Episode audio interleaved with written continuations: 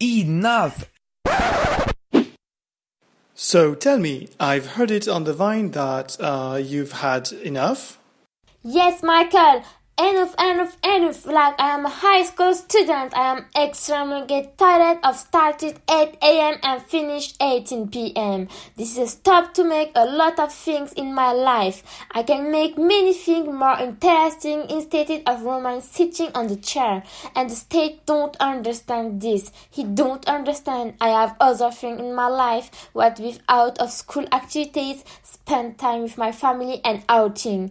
But that Put that in your pipe and smoke it. The worst of worst is after you work during nine hour, do raise nine hour. Next the teacher give her homework. Seriously?